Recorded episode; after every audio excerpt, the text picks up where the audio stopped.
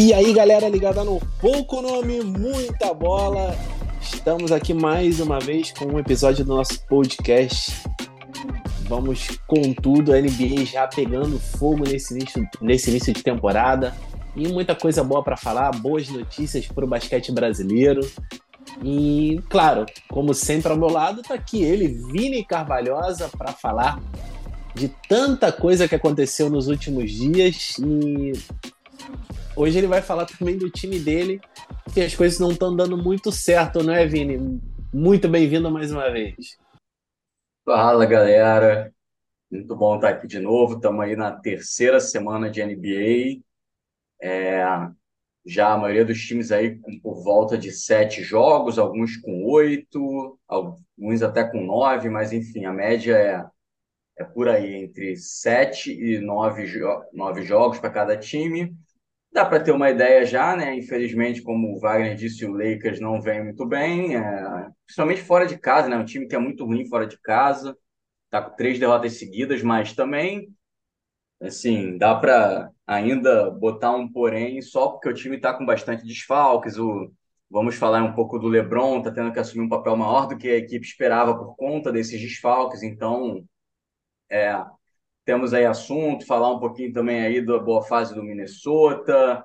Temos aí um Sixers também em ótima fase. Temos novidades aí no Golden State. Então, é, temos assuntos aí também falando do basquete europeu com brasileiros.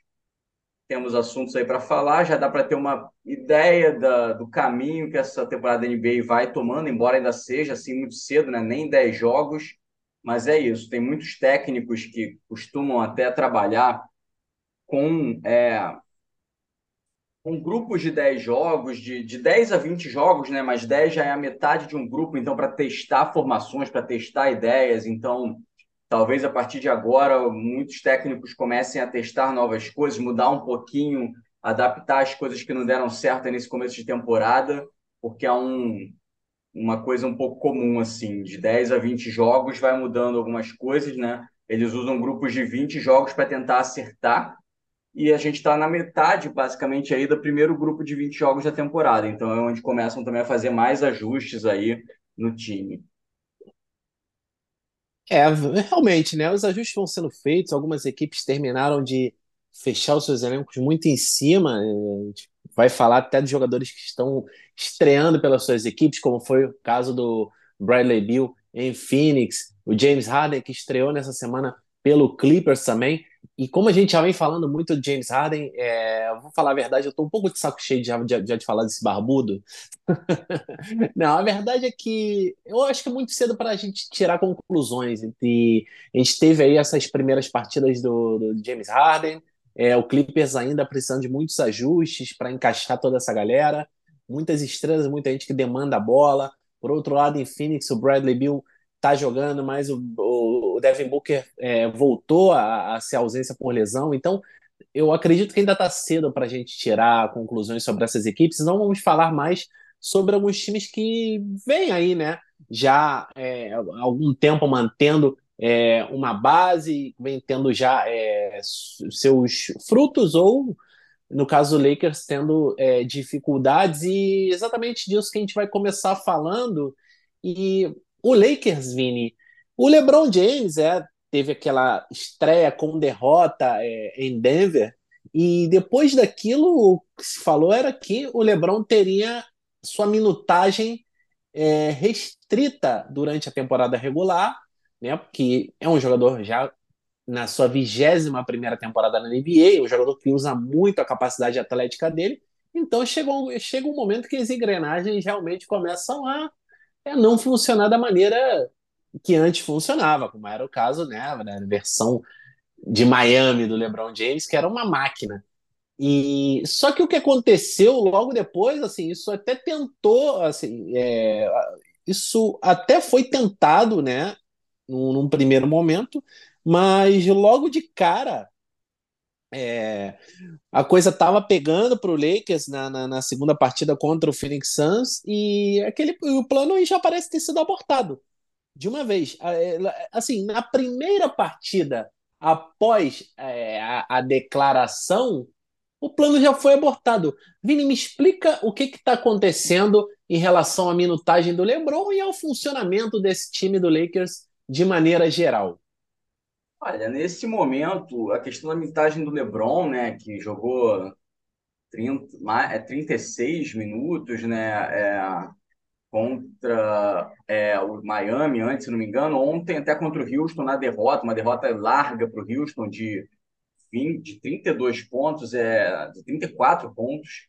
O Lei, é, ele jogou só 27, mas enfim, é uma questão muito clara que é até acima da, de qualquer é, crítica ao Darvin Ham. É, ele merece crítica sim por problemas que o time vem tendo, mas não é esse o problema. O time está muito desfalcado. Por exemplo, ontem jogou sem o Jackson Reis e o Anthony Davis no garrafão sem o Gabe Vincent e já está sem o Jared Vanderbilt desde o começo da temporada, né? Ainda deve levar cerca de mais uma semana, pelo menos, para ser reavaliado. Então, é, é um time muito desfalcado, que teve que usar, é, por exemplo, já tem aí usado nos últimos três jogos o Maxwell Lewis, um, um jogador draftado na segunda rodada, que não teria muito espaço agora. Também está sem o Jalen Hood Stefano, que é um o jogador draftado na primeira rodada, que poderia ter mais espaço no elenco desde o começo, mais do que o Maxwell Lewis, mas ele também está machucado, então é, também teve que usar o Demoy Rodger, por exemplo, um armador two-way que não vinha jogando, já jogou dois jogos agora, o Colin Castleton, um pivô também two-way.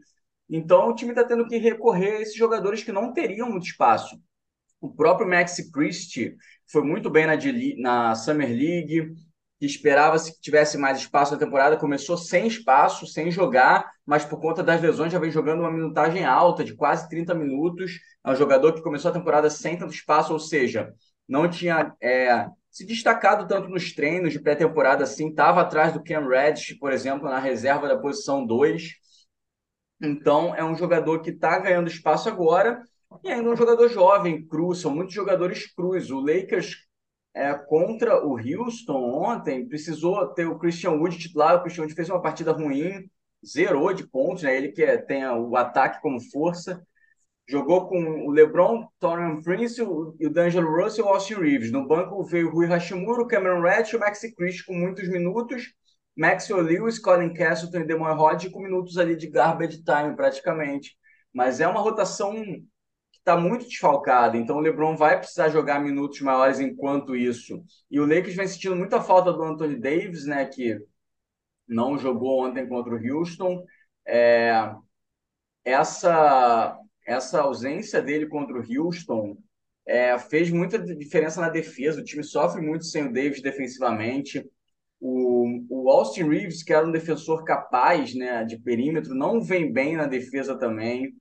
É, o Torian Prince, que é um defensor também de nível, não vem bem. Então, a, o sistema defensivo do Lakers está ruim na temporada e sofre mais ainda num jogo como ontem sem o Anthony Davis, que é um cara que comanda toda a defesa ali. É, então, o Lakers precisa tentar passar por esse período de lesões, recuperar o mais rápido possível, principalmente o Anthony Davis, mas também o retorno de, do Jared Vanderbilt seria muito importante para a defesa do time. É, também do Gabe Vincent, porque o D'Angelo Russell é muito é, irregular ainda. Então, são nomes importantes para voltar aí o quanto antes para o Lakers conseguir tanto voltar ao caminho das vitórias, quanto é recuperar o LeBron, né? Dar mais descanso a ele. Ontem ele jogou 27 minutos, porque o jogo ficou é, já acabado cedo, né? O Houston abriu muita vantagem, então pôde descansar o LeBron já abrindo mão do jogo. O Lakers também é um time que está basicamente 3-5 de campanha, com as três vitórias em casa e as cinco derrotas fora, né? É um time muito diferente em casa do que é fora. Ainda joga mais uma partida fora, sábado, contra o Phoenix. Então é mais um jogo complicado para o Los Angeles. É, duvido muito que o time consiga sair com a vitória dessa partida tão mal que vai fora de casa e provavelmente não vai ter todos os jogadores de volta. É, o Anthony Davis está avaliado diariamente, é, o Jackson Hayes também. É, mas assim, o Gabe Vincent vai, vai levar pelo menos duas semanas aí para voltar. É, então é complicado. Se, se o Reis e o Davis voltarem, dá um gás melhor para o time, fica com mais chance, mas é um jogo difícil. provável que o Lakers perca mais um Phoenix, depois também emenda uma sequência de três jogos em casa contra adversários acessíveis, né? Portland, Memphis e Sacramento. Sacramento é mais difícil, mas o time costuma jogar bem contra o Sacramento, tem, tem vai estar em casa e onde joga bem também, então é o Lakers precisa passar por essa fase aí de muitas lesões. É, o Darvin Ham tem problemas sim de não estar tá conseguindo organizar essa defesa, de é, estar tá com problemas aí de substituições em momentos decisivos, de rotação, né, de escolher a rotação corretamente, mas também fica difícil avaliá-lo com tantos desfalques agora, assim. Acredito também, tem muito torcedor do Lakers já assim, pedindo a cabeça dele, mas duvido muito que a direção faria qualquer movimento agora, né? No mínimo lá para o meio da temporada, caso a situação esteja muito ruim, mas eu acho difícil também que fique conforme o time tenha o elenco completo de volta. Vini, e o Lakers, assim, na minha opinião, é um time que ainda pode melhorar bastante no aspecto coletivo. É, é, acredito que, como você disse, o Darwin, Darwin Han ainda está em busca da rotação ideal. É, ainda não tem na cabeça dele quais jogadores ele. Nem, nem sequer o quinteto titular, para mim, está definido, mas falta ainda definir também aquele jogador, que jogadores serão utilizados em quais momentos. É, então, é, existe um trabalho por trás disso. Mas, independentemente do que aconteça nesse sentido, eu acredito que o Lakers sim irá melhorar, não terá esse aproveitamento tão ruim, especialmente fora de casa, é, ao longo de toda a temporada. Mas acredito que para que o LeBron possa realmente jogar só 30 minutos, ou seja, 30 minutos de 48, a gente está falando aí de um pouquinho mais de dois terços da partida, ou seja, LeBron descansando quase um terço de, de uma partida. É, é, então, é, é, é complicado, né? É, porque isso aí não depende só do aspecto coletivo, mas também é uma questão de algumas individualidades é, serem mais confiáveis, porque hoje em dia para que o Lakers possa estar bem sem o LeBron em quadra e por, um, por minutos, por uma quantidade de minutos elevada e de maneira consistente, isso depende de que alguns jogadores sejam produtivos de maneira muito consistente também. É, e a verdade é que a gente sabe que por mais, por melhor que o, o Anthony Davis seja, ainda a gente fala de um jogador que não é capaz de criar o próprio arremesso em qualquer circunstância, não é capaz de resolver qualquer jogo, não é um jogador que tem atuações espetaculares de maneira muito consistente, né? Às vezes você vê o Anthony Davis e tem, né? Você tem uma aura em torno dele de uma super estrela, mas nem sempre ele joga como uma super estrela, embora ele venha tendo números até muito, é, muito razoáveis no garrafão.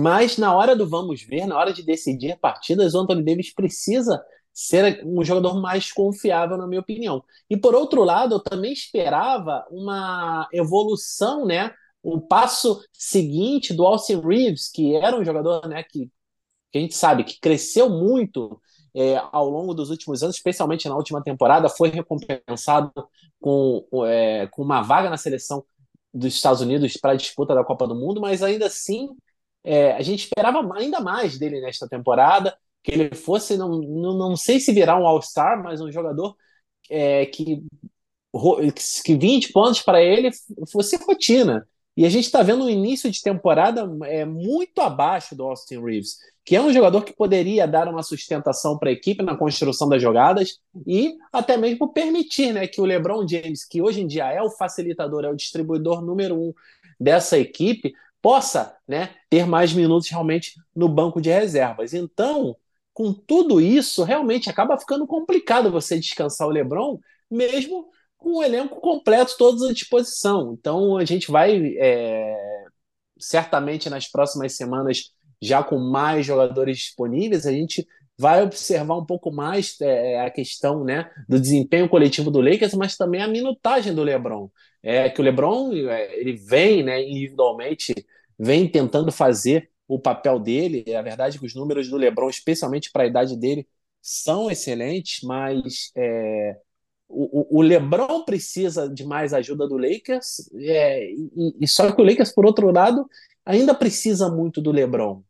Né? Essa é a verdade. Então vamos ficar no aguardo, mas é, eu, como já disse, eu confio em uma equipe é, que possa se reabilitar e vai ser uma das equipes aí com, com, que chegarão com muita força. E se isso não acontecer, a gente sabe que o Rob Pelinka não vai ficar de braços cruzados e até a trade deadline tem muita água para rolar, mercado de buyout e o Lakers certamente fará mudanças no seu elenco para tentar aproveitar ao máximo é, o período enquanto o LeBron James ainda pode carregar a equipe, pode ser produtivo, pode resolver partidas. É, e o LeBron, é, se não fosse pelo LeBron, o início do Lakers poderia até ser pior. Essa é a verdade, porque houve algumas partidas em que o LeBron resolveu, né, na base da ignorância, mais ou menos, né? Eu vou resolver a partida, eu vou para dentro, vou encarar. É, de fato, está chamando tanta responsabilidade, forçando tantas jogadas, sendo tão agressivo, que vem recebendo muitas faltas isso também né, é, tem sido aí um, um, motivo de queixa em Los Angeles, né? As, é, as várias faltas que não vêm sendo marcadas no LeBron James. É, Vini, você acha que o Lakers vem sendo prejudicado pela arbitragem? Olha, eu alguns pedaços de jogos que eu vi, né? Eu vi o, o jogo inteiro da estreia contra o Denver, depois outras partes de jogos. Realmente tem um pouco de má vontade, sim, com o LeBron. Assim, não é por isso exatamente que o time está perdendo, mas é um absurdo, né? O, o LeBron ter saído de jogo sem, sem bater um lance livre, cara. Porque o LeBron é um cara que tá com a bola o tempo todo, que bate para dentro do garrafão o tempo todo. É impensável que ele não vá ter sofrido uma falta o jogo inteiro, né? Assim, a gente sabe que isso é muito, muito, muito improvável. Então acaba ficando uma coisa estranha, né? Nesse ponto. Mas fazer o quê? Assim, a arbitragem está com isso, é, não sei porquê, enfim. Também não tenho acompanhado tantos, assim, de perto jogos de outras estrelas para ver assim, ah, o outro fulano também está tendo muitas faltas não marcadas, né? Jogadores que batem muito para dentro. Mas eu não acredito que seja o caso, porque eu só estou vendo muitas reclamações sobre o LeBron. Então é complicado, né? Assim, o, o Lakers tem motivo para reclamar assim da arbitragem, mas também sabe que não é esse o problema maior do time no momento. É, realmente, é, vamos até aguardar um pouco a repercussão né, é, dessas queixas né, e, e o resu resultado do Lakers como um todo após os ajustes que devem ser feitos e também é, a galera que está lesionada e deve voltar em breve e em algum momento voltaremos a falar do Lakers, especialmente do The King, LeBron James. E vamos passar a página para falar, já que a gente falou do time do Vini, né? Vamos falar também um pouco do meu time, né? Um time que sofre tanto, né? E nessa temporada vem tendo razões para, né? Os torcedores vêm tendo razões para estar, estarem felizes, né? Pelo menos até o momento. Vini, e a razão por trás disso, na minha opinião, é, não poderia ser outra senão o, o desempenho espetacular desse monstro em potencial chamado Anthony Edwards. O que dizer do Ant, o que dizer de tudo que ele vem fazendo até agora? É, o Minnesota conseguiu uma sequência aí muito boa, né? É um time que está que nem o Lakers, ganhou todos os jogos em casa, perdeu todos os jogos fora, mas a diferença é que o Minnesota jogou cinco em casa e dois fora, né? Então está com uma campanha 5-2, enquanto o Lakers jogou três em casa e cinco fora. A gente tem que ver o Minnesota quando encarar uma sequência aí, é, quando encarar uma sequência de, de jogos fora, né? Como é que o time vai se comportar, o próprio Antônio Adams. Mas sem dúvida, quatro vitórias seguidas pro Minnesota, com o aí está com uma média de 27,9 pontos por jogo, 6 rebotes, 5 assistências, uma roubada. É... Tá eclipsando totalmente Carl Anthony Towns, só tem 17 pontos por jogo, né? O cara que sempre foi o dono do time. Então, o Antônio Adams já tomou para ele o Minnesota, já é o time dele. É o Towns vai ter que lidar com isso. O cara vem aí com sequências de 31, 30, mais dois jogos de 31 pontos, jogo de 38 né, contra o Boston, né, uma vitória importante na prorrogação sobre o Boston, que até então, se eu não me engano, era o líder do leste na época, dois jogos atrás, né? Agora o Boston perdeu duas seguidas também, foi passado pelos Sixers, mas o Anthony Edwards aí com, com jogos incríveis. É, começou até a temporada muito bem nas bolas de três, ganhou confiança, né, acertando muitas, mas depois, agora já voltou, até nessa sequência muito boa dele de vitórias, voltou ao normal. Jogos um pouco ruins de três pontos, mas enfim, nada que esteja comprometendo também as atuações dele. É um jogador que fez uma Copa do Mundo muito boa. É, é um jogador que começou a temporada um pouco mais lento, como muitos que jogaram a Copa do Mundo, né? É o caso do Austin Reeves no Lakers, não parece o mesmo jogador. É, então, é, é um jogador que está aí mostrando que é, tem tudo para ser um All-Star, tem tudo para realmente se firmar na NBA de, de vez como um grande craque da liga, né? Já é o dono do time, tomou esse posto do Carl Towns, então é, vamos ver se ele vai manter, é claro, ao longo da temporada, mas eu acredito que sim. Então o Edwards é um cara que está aí falando, olha só, eu sou All-Star, eu quero ser All NBA First Team, por que não? É, Vini, essa é a verdade. É, o, o Anthony Edwards, de fato, até se for a temporada terminasse hoje, na minha opinião, ele seria sério candidato ao NBA First Team. É, os números dele são excelentes, é, isso aí não, não tem o que discutir, mas também é como esses números vêm sendo obtidos, né? Porque o Anthony Edwards ele vem crescendo muito nas retas finais das partidas, é, ele, vem, ele vem mostrando uma motivação em quadra que contagia o resto do time, essa é a verdade é, eu pude ver, se não inteiras, mas quase todas as partidas do Minnesota Timberwolves eu vi inteiras, algumas eu vi pedaços. É, e o Anthony Edwards, ele é esse esse termômetro, né, da equipe. É, ele, e ele vem melhorando, e ele vem ainda melhorando. É um jogador que ainda tem muito é, muito potencial de melhora, muita oportunidade de melhora, né? É, ele, quando ele está motivado defensivamente, ele é um leão. É, isso, ele, ele mostrou isso em alguns momentos, marcando inclusive Jason Tatum contra é, o Boston Celtics. É, e ofensivamente ele vem expandindo o jogo dele, ele vem.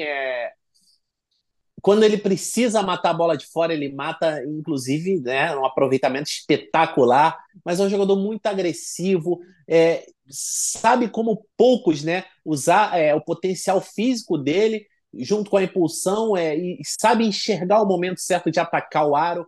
E, e um jogador que vai muito para a linha do lance livre. É, tá melhorando um pouco a seleção dele de arremessos, né? Ainda tem algumas questões aí, né?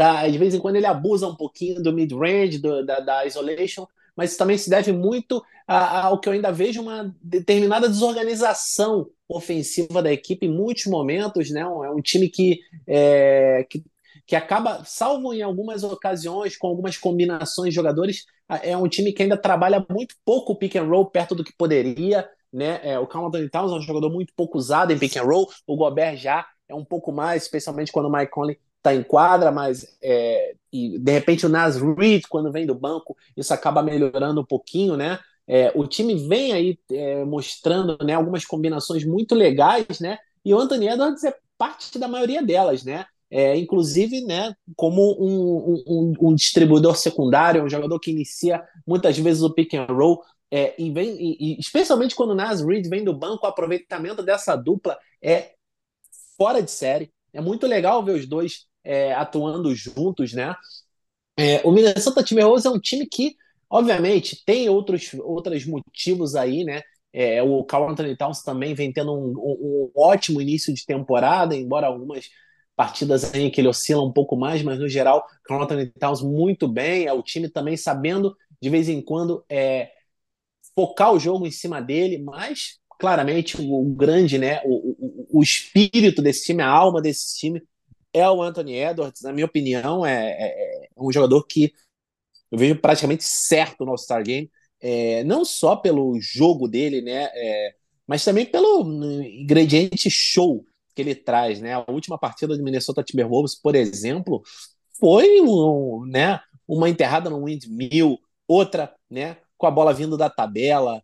É, é um jogador que também sabe, né, incendiar a torcida, trazer a torcida para a quadra. É, é, muito difícil você hoje jogar no Target Center é, é, contra é, Minnesota, especialmente por esse ingrediente, né? Porque realmente não sei se treme porque as arenas, né, a engenharia lá nos Estados Unidos, negócio é muito avançado, né? É, então o negócio não treme literalmente, mas você sente pulsar a arena como, com uma torcida é, fanática e no caso do Minnesota Timberwolves é uma torcida que precisa tanto de vitórias, né? Quando você vê um jogador que traz essa esperança para você é, e, e, você meio que se sente representado em quadra, então é, é, é hoje em dia é um dos ambientes mais difíceis para você jogar na NBA quando o Anthony Edwards está em quadra e está pegando fogo.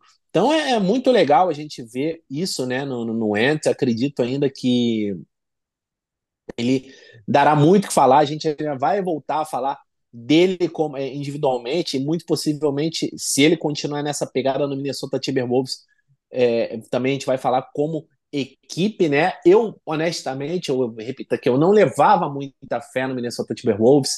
Eu ainda acho que o time tem muitas coisas coletivamente a corrigir. Eu ainda acho que algumas vitórias têm sido conquistadas meio que na marra.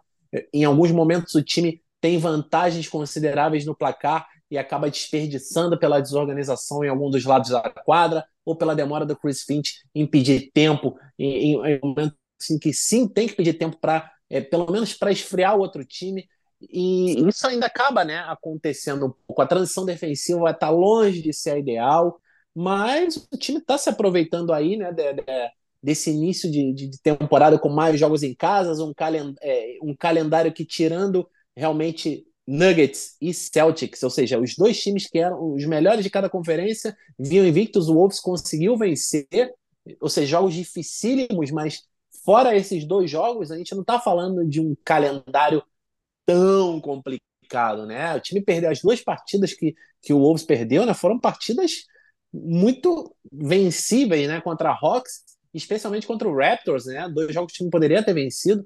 É, então é meio Robin Hood em alguns momentos, né? Tira dos ricos para dar aos pobres.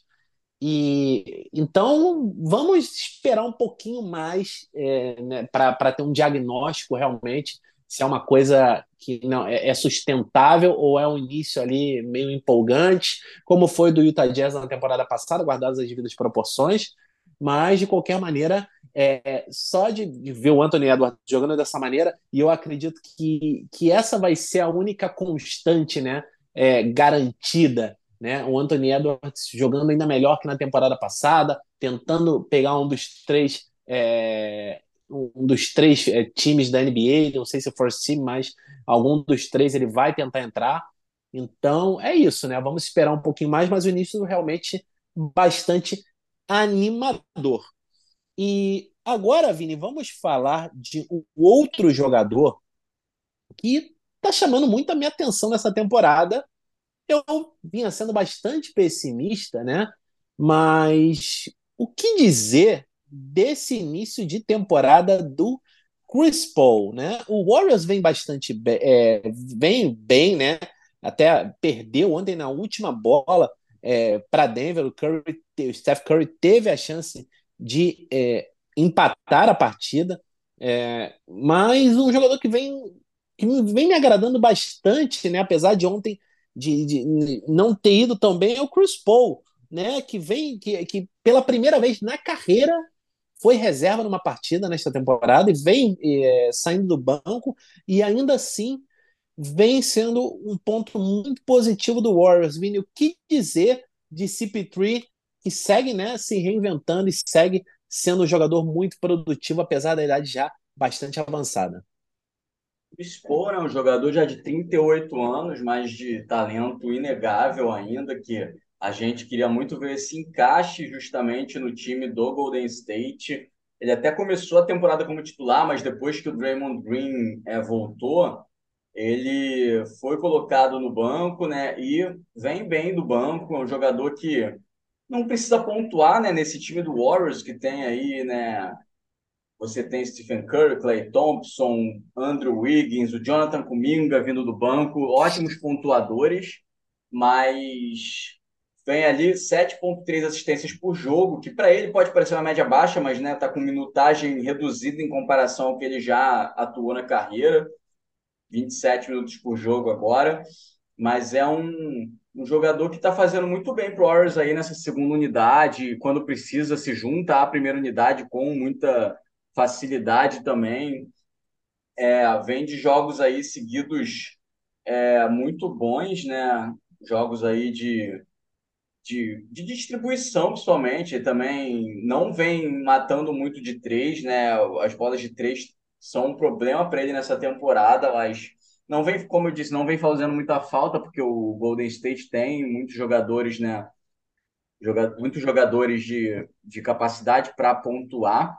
Então é um, é um cara que tem um total, como você disse, ele está com um total de sete turnovers na temporada, né? Então isso é um número absurdo para um jogador que fica com a bola bastante na mão, enfim, mesmo enfrentando unidades reservas muitas vezes, é um cara que que está mostrando aí que tem muita bola, que foi uma bola dentro do Warriors. O Warriors está com uma campanha boa de 6-3, né? Perdeu jogos, jogos fora para o Cleveland, para o Denver, que são jogos difíceis, né? Não são jogos fáceis. E perdeu também em casa para o Phoenix na estreia também, nada muito surpreendente, né? Um, o time estava sem o, o Draymond Green, ainda estava, né? Primeiro jogo com o Chris Paul no time de titular, se entendendo ali ganhou jogos importantes, né? Fora de casa contra o Sacramento New Orleans, ganhou do Sacramento também em casa, ganhou fora do, do Oklahoma num jogo né, de pontuação gigante, ali 141 a 139, enfim, vitórias importantes de um Warriors que está se postando aí, mostrando que vai brigar nesse Oeste, né? É um time que muita gente tinha desconfiança começando a temporada, né? A gente, claro, tem que ver se eles vão conseguir se manter nesse ritmo ao longo da temporada, mas um time que está querendo mostrar que vai brigar sim no Oeste. O Oeste é difícil, você tem o Denver ali ainda muito bem, você tem um Dallas que está tentando também se firmar, você tem é, times que todo mundo espera que vão bem, mas que que estão ali ainda se acertando nesse começo de temporada, como o Phoenix, o Sacramento, o Clippers, o Lakers. É, então é um Oeste difícil, mas o Golden State está conseguindo embalar nesse começo, muito graças à atuação do Chris Paul, né? Que, que realmente encaixou bem aí no time. Então vamos ficar de olho nesse Warriors, no, como eles seguem ao redor da ao resto da temporada. E agora, né, com o Gui Santos no time principal, né? O Gui que estava treinando com o Santa Cruz Warriors, mas assinou um contrato aí já com, com o time principal, um contrato fixo.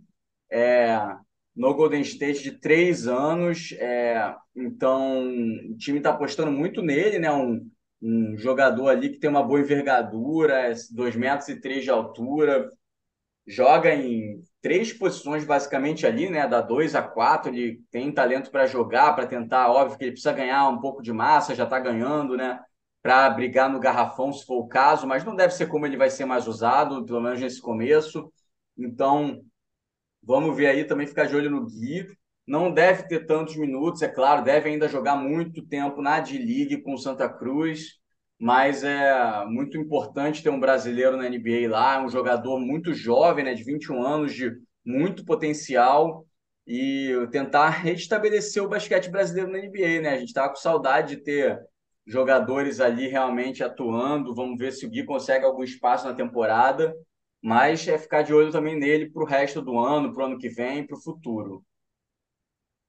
É realmente uma grande notícia para o basquete brasileiro, né? O Gui Santos né, assinando com o Warriors, como você disse, ainda vai ter muito mais é, tempo né, é, na D-League, mas eles têm potencial de sobra para aproveitar as oportunidades, ter boas atuações e, eventualmente, a oportunidade para ele né, é, se juntar ao elenco principal irá aparecer. É, o, o Warriors tem um elenco com vários jogadores com idade já elevada que vão precisar de descanso. Eventualmente, a gente não torce para que aconteça, mas eventualmente virão algumas lesões ou né, aquele migué né, de tá poupando o jogador e você diz que está lesionado, tem uma unha encravada, não, tem, né, eles colocam sempre um nome bonito, né, para justificar que o jogador está na verdade sendo descansado. Então, é, o Gui Santos vai ter suas oportunidades, é um jogador que pode trazer muita versatilidade, inclusive nos dois lados da quadra, vem de um ótimo Mundial pela seleção brasileira. É, ele pode sim ser utilizado como um jogador é, na posição 2 ou 3 ali. Na posição 2 é um jogador que ele pode matar bolas de fora, pode gerar alguns mismatches para a defesa adversária sem perder tanto né, na parte defensiva. E na parte ofensiva, ele pode ser utilizado na posição 4 em formações super small. É, o time muitas vezes vai com o Draymond Green é, para ser esse pivô, né? Mas, obviamente, ele tem muita concorrência, né? É, alguns jogadores é, que tem, vem jogando bem né, e estão exatamente na posição dele, como o Jonathan Cominga, como é, o Moses Moody, que vão ter mais oportunidades nessa temporada, mas eu acredito no potencial do Gui para, pelo menos nessa temporada, ele realmente se consolidar e realmente né, tá aí nesse grupo de jogadores NBA e não ser mais um jogador de, de league. Né? Vamos ficar aí na torcida para o Gui. E rapida, rapidamente falando sobre o Chris Paul, né? É, o CP3, ele, né, primeiras oito partidas dele, 62 assistências e seis turnovers, é o primeiro jogador na história a superar as 60 assistências com só seis turnovers nos oito primeiros jogos de uma temporada. E, e, você troca a tormenta ao caos, né? Que era o Jordan Poole vindo do banco, e isso vem sendo reproduzido em Washington. Em algum momento a gente vai falar desse time de pelada que vem que vem sendo Wizards em alguns momentos, mas e trouxe tudo isso por uma estabilidade, por uma confiabilidade, é, por uma presença realmente estabilizadora na parte ofensiva vindo do banco e sem deixar a desejar na parte defensiva, porque o time tem jogadores de sobra para compensar a falta de tamanho do Chris Paul. É, é, um jogador que encaixou bem com o Curry, encaixou bem com Clay Thompson, tem opções de sobra, né? E tem jogadores que se desmarcam com tanta facilidade abrem tantos espaços na quadra que isso também acaba facilitando o trabalho dele. E ele é um jogador que tem visão de sobra para saber se aproveitar disso, experiência de sobra. E acredito que esse ingrediente será muito favorável ao time do Warriors, especialmente quando chegar a hora que interessa realmente, que são os playoffs contra times, né, que ele já vem enfrentando e que no caso da partida contra o Nuggets, souberam fazer uma boa partida de recuperação, já venceram Kings duas vezes, ou seja, o Warriors vem mostrando que pode sim competir de igual para igual com as grandes potências da Conferência do Oeste. E agora, para fechar o nosso episódio desta semana, vamos falar de algo que a gente já vinha prometendo. A gente ia falar na semana passada, mas aí teve a notícia da troca do James Harden que acabou é, gerando uma mudança de planos. Mas agora sim, vamos falar da Euroliga, que já vem aí, né? É, com alguns jogos agora na bagagem nessa temporada, então já tem aí como a gente falar um pouquinho, analisar, fazer um diagnóstico de algumas equipes que estão né, na disputa e, e com notícias boas para o basquete brasileiro, né? Depois de uma polêmica, inclusive, com o Venezia da Itália, é, onde ele foi, assinou o contrato, mas não era o contrato definitivo, era um contrato preliminar. Depois ele não se apresentou, alegando problemas pessoais, depois queria sair. Aí ele chegou a se juntar ao Maccabi Rana para, para, para, os jogos, né? Que eles, a turnê que eles fazem todo ano para jogar a pré-temporada da NBA. É, e, e aí agora ele finalmente tem o seu destino definido, não só para esta temporada, mas também para a temporada 2024-2025. Bruno Caboclo, com o aval da FIBA, né? E ainda vai ter uma batalha legal pela frente aí envolvendo né, o Venezia e o Partizan, mas o Bruno Caboclo é o novo reforço do Partizan de Belgrado. Bruno Caboclo que já tinha feito uma grande temporada passada pelo Ratiofarm 1 da Alemanha, um protagonista na conquista do título nacional, primeiro da história, ao lado do Iago.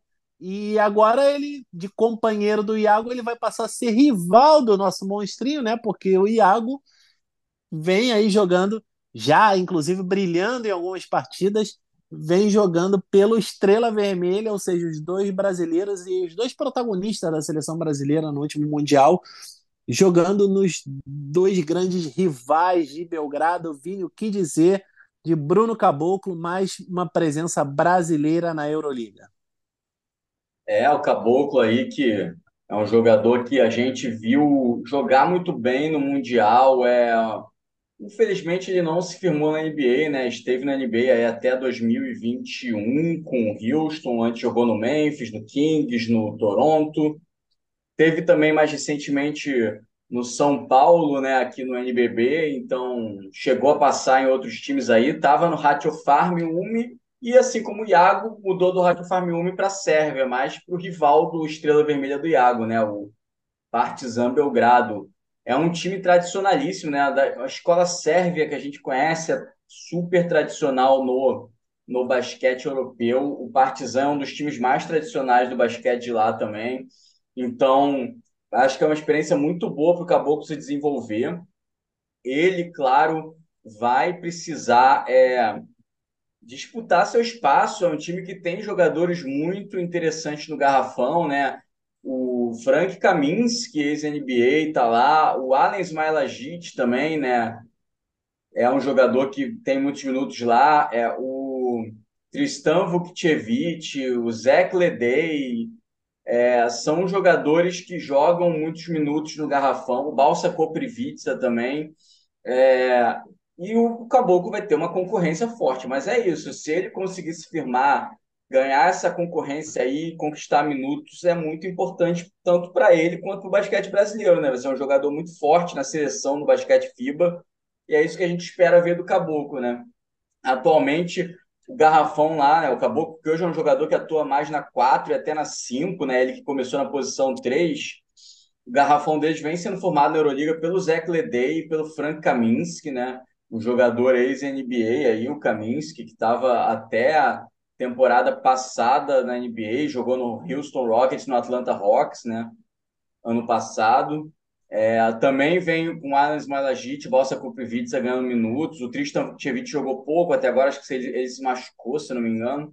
Mas, enfim, é um time forte, um elenco forte no garrafão para o Caboclo disputar a posição. Mas é isso, se ele conseguir, muito bom para o basquete brasileiro e para o desenvolvimento dele. Né? A gente vai ter um jogador num dos melhores times da Europa conquistando minutos num, num, elenco disputado, não vai ser num elenco fraco, num, numa posição que não tem ninguém para ele concorrer. Então, torcer muito para o Caboclo aí, acompanhar o Partizan na Euroliga. Infelizmente, ver o campeonato sérvio né, é, é bem difícil, né? Eles jogam muito a Liga Adriática também, então é, é, é difícil de acompanhar os jogos do Partizan e Estrela Vermelha fora isso, mas mais um atrativo para ver esses, esses jogos aí na, na Euroliga, né? Tanto do Estrela Vermelha do Iago quanto do Partizan do Caboclo agora.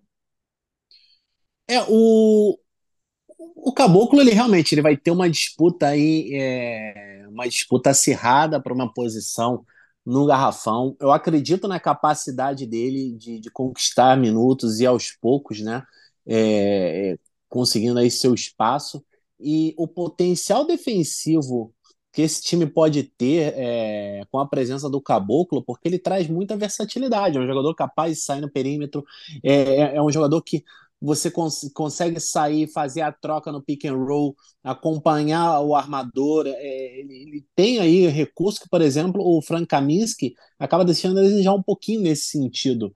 É, se for fazer uma comparação com um dos jogadores que tem mais minutos, tem mais nome né, na rotação, é, o Caboclo traz alguns ingredientes muito legais e pensar def nessa defesa do Partizan com o Alex Avramovic e o PJ Dozer, por exemplo, é, eu obviamente eu não tenho acompanhado é, o depth chart e como e como esses minutos né, dos jogadores são distribuídos, mas olhando os nomes desse time do Partizan, é, dá inclusive para trazer algumas formações onde vai ser difícil pontuar é, contra eles, né? Mas é, de qualquer maneira, a parte ofensiva também, o Caboclo é um jogador que se reinventou, né? Como você já disse, é um jogador que hoje é, é, é mais um 4 do que um 3, como quando ele chegou na NBA, é, sem contar o peso né, de ter sido uma escolha de primeira rodada de, de uma equipe, ter, é, teve, teve gente comparando com Kevin Durant no seu, no seu momento, então isso acabou né,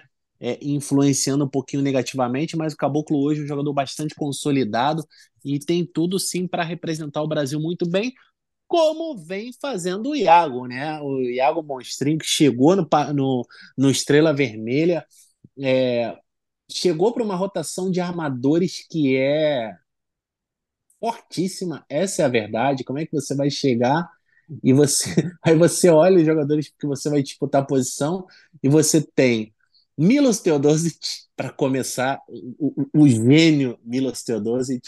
Depois você tem é, jogadores, né? Shabazz Napier, jogador de NBA, né? É, isso contando só eles dois, né? Mas a rotação muito forte na, na no, no backcourt, né? Então é muito difícil, né? Você pensar, não, vou chegar, ou seja, substituindo uma vaga no elenco que antes você tinha o Facundo Campasso, né? É, ali como um sul-americano na armação, Campasso que acabou voltando para o Real Madrid. É, mas você tem, né? Branco Lazic, Nemanja Nedovic, é, jogadores é, muito competentes, jogadores já consolidados no basquete europeu. É, mas o Iago ainda assim está conseguindo aos poucos o espaço dele na Euroliga. Ele quase não recebeu minutos nas quatro primeiras rodadas. Ele vinha jogando mais pela Liga Sérvia e pela Liga Adriática. Mas nos últimos dois jogos da Euroliga, o Iago fez a diferença é, dentro de quadra. É, na, na, no primeiro jogo em que ele teve mais minutos, né, o time é, ainda assim acabou sendo derrotado, mas o Iago foi muito bem, pontuando em dígitos duplos é, foi no clássico contra o Partizan, né? Inclusive, ou seja, o seu primeiro jogo com muitos minutos, logo um clássico, né? Mas o Iago com 11 pontos e 5 assistências. E depois, contra o Bayern de, de Munique, ele também recebeu uma minutagem alta, não pontuou tanto, mas uma das cestas foi simplesmente a cesta que selou a vitória do Estrela Vermelha, ou seja, uma bola de três importante, ou seja, o Iago está recebendo toda a confiança para estar em quadra em momentos decisivos das partidas. Ou seja, isso já, já mostra o espaço e o respeito né, que ele vem é, tendo, né? É, ou seja, a perspectiva é de que o Iago ainda possa ganhar mais espaço e render muito mais e, e aos poucos ir se acostumando né, a essa equipe. E a gente já teve um clássico né, é, entre Estrela Vermelha e Partizan, mas a gente fica na expectativa dos próximos, que vai ser muito legal agora, um clássico sérvio com toda a atmosfera que envolve e tendo né, um brasileiro de cada lado e, na minha opinião, dois dos principais jogadores brasileiros da atualidade. A gente fica na torcida pelos dois, para que os dois possam fazer uma grande temporada e ajudar suas equipes a se recuperarem na tabela da Euroliga, porque neste momento nenhum dos dois times vem é, fazendo uma boa campanha, né? É, o Partizan neste momento, inclusive, está fazendo sua sétima partida, é, vai perdendo até o momento, essa é a verdade. E o Estrela Vermelha joga nessa sexta-feira, mas também os dois têm a mesma campanha, com duas vitórias e quatro derrotas. Mas é uma, é uma tabela da Euroliga que, no atual momento, né, depois das seis primeiras rodadas, ainda está embolada ali naquele meio-campo, né? Porque os oito primeiros classificam pra, para os playoffs, né? É, aí você tem primeiro uma série de quartas de final melhor de cinco, e o vencedor de cada uma das séries de quartas de final já passa para o Final Four, que aí já é o jogo único. Né? São os quatro times de uma cidade, como acontece na NCAA. É, mas são oito classificados. E nesse momento a gente tem alguns times que começaram de maneira arrasadora, né? Só que aí depois já, já equilibra bastante. Então tem time com três vitórias, é, inclusive, já computada, alguns times já computando a sétima rodada, já tem três vitórias e quatro derrotas. Por exemplo, o Olympiacos hoje, pelos critérios de desempate, entraria como oitavo com três vitórias e quatro derrotas. Então, ainda vai ter muita coisa a, a se disputar, mas um time que está longe disso tudo é o Real Madrid.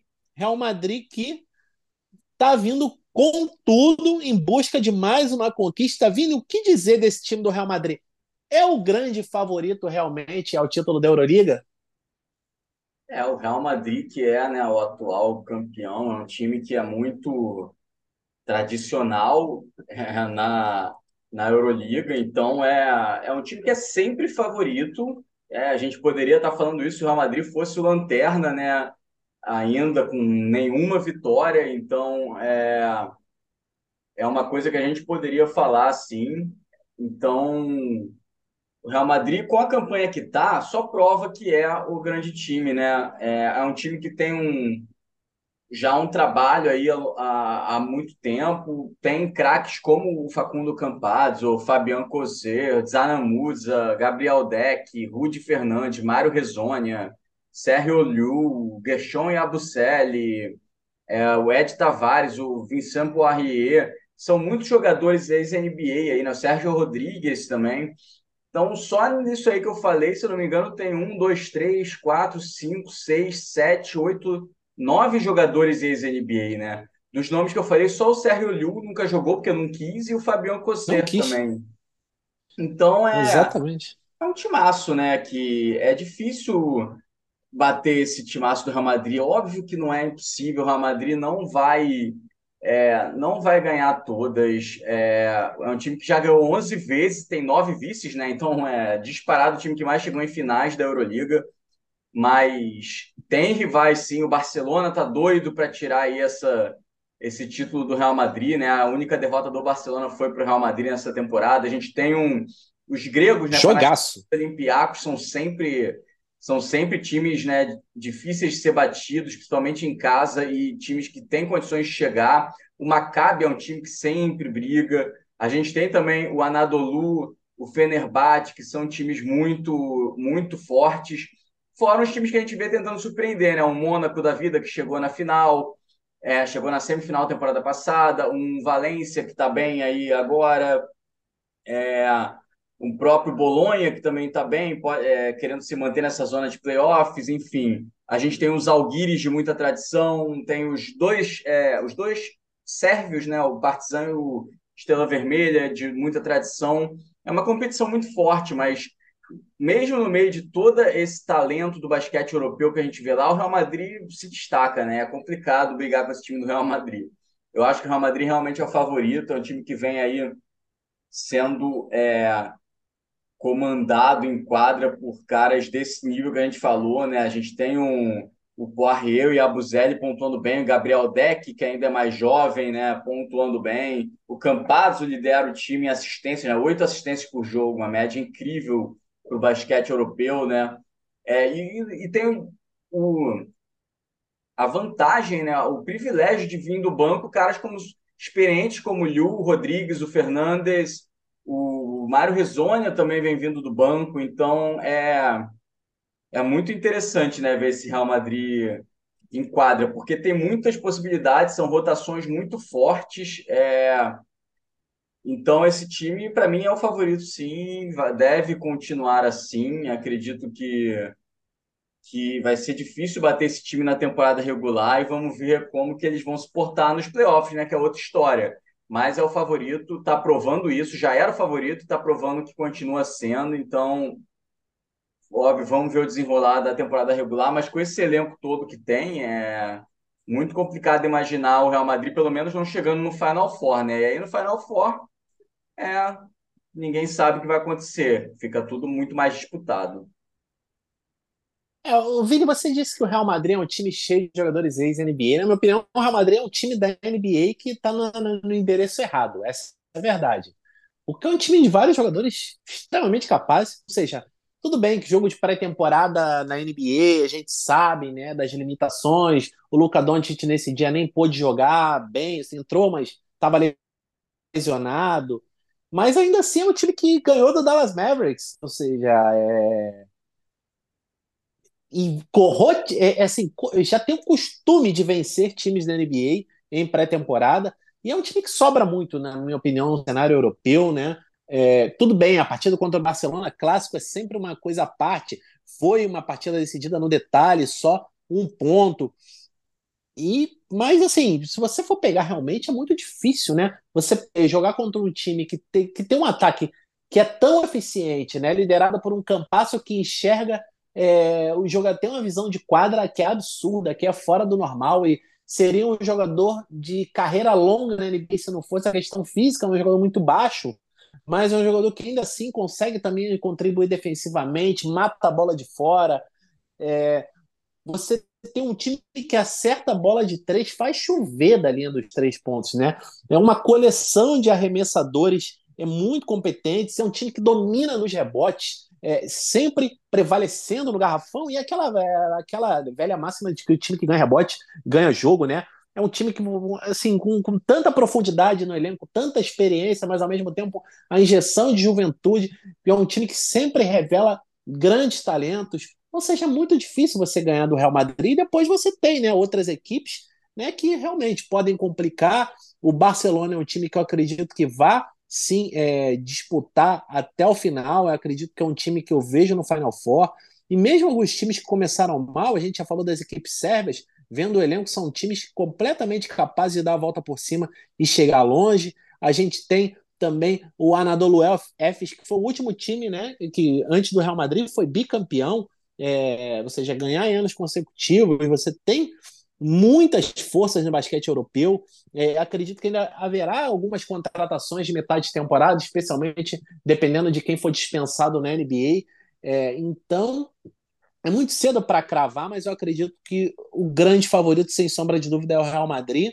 E depois eu vejo um patamar ali abaixo, a Barcelona, Fenerbahçe, Virtus Bolonha, que estão com cinco vitórias e uma derrota. O Valência tem cinco vitórias e uma derrota, mas para mim mais uma surpresa do que propriamente algo que possa ser sustentável. E depois o Anadolu Efes pela força do elenco. E depois de resto, né? É, e até mesmo dependendo de como for o chaveamento, muita coisa pode acontecer. Mas a temporada da Euroliga vem sendo muito legal. Mas de qualquer forma, o Real Madrid é o favorito. E a gente vai falar ainda muito né, sobre essa temporada da Euroliga, à medida que os jogos forem acontecendo, ou se tivermos atuações destacadas dos nossos brasileiros é, é sempre muito legal. E para a semana que vem, porque a gente ainda segue devendo coisas aqui, né? Vamos falar do NBB, porque o NBB agora sim começou já com tudo, não é só o Flamengo em quadra, mas todas as equipes em ação. E a partir do momento que a gente já tem alguns jogos no espaço amostral para analisar de uma maneira mais adequada, a gente vai estar aqui trazendo para você. Então, na próxima semana, o assunto da vez será o NBB e, claro, a NBA que segue pegando fogo. E também, em algum momento, e se não já na próxima semana, vamos ver se não tem alguma troca, alguma loucura aí, mas a gente está devendo para vocês também uma prévia da temporada da NCAA com muitas universidades trazendo talentos é, bem fortes aí para o próximo draft. Então a gente vai colocar isso tudo aqui na mesa para vocês. Mas é, é, isso, galera. Por hoje a gente fica por aqui com esse episódio do Pouco Nome, Muita Bola, já 22 episódios para conta. A gente agradece a todos vocês que sempre acompanham aqui com a gente. E, claro, Vini, sempre um prazer estar aqui do teu lado, falando de basquete, falando desse esporte que a gente tanto gosta, que a gente tanto curte, né? Desde aqueles tempos que a gente se conheceu lá atrás, na época de faculdade, e era sempre muito legal estar tá discutindo, e hoje a gente pode estar aqui trazendo essa discussão, né? Para o público e vamos que vamos, que ainda tem muita coisa boa para a gente falar nessa temporada. É isso aí, galera. Muito obrigado mais uma vez pela audiência. Esperamos aí estar de volta semana que vem, falando aí mais de NBA, NBB, de todas as novidades aí que aparecerem no caminho. Então, agradeço aí mais uma vez pela presença de vocês aqui no nosso podcast e até a próxima. Um abraço. Valeu, galera. Até o próximo episódio do Pouco Nome, Muita Bola. Aquele abraço.